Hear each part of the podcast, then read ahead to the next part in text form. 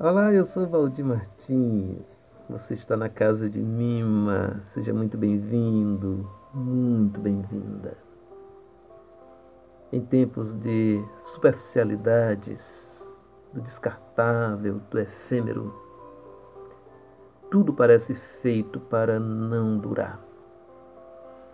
Podemos pensar nos eletrodomésticos, eletrônicos, celulares, computadores, tudo com vida útil abreviada, como um estímulo ao consumo exacerbado. E o que dizer das relações? Quanto somos estimulados a desenvolver relações utilitárias, a pensar o que eu vou ganhar com determinado relacionamento. E o pior de tudo, talvez seja a naturalização deste posicionamento.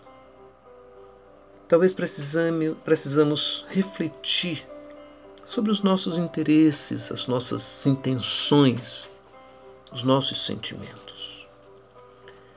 Lembro das palavras de Jesus em Mateus 6, 21.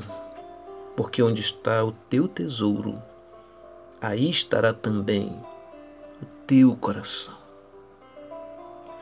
Onde está o teu coração?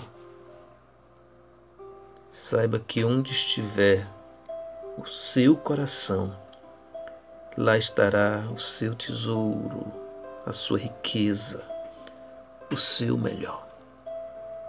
Daí a importância deste questionamento. Onde está o teu coração? Que Deus nos abençoe.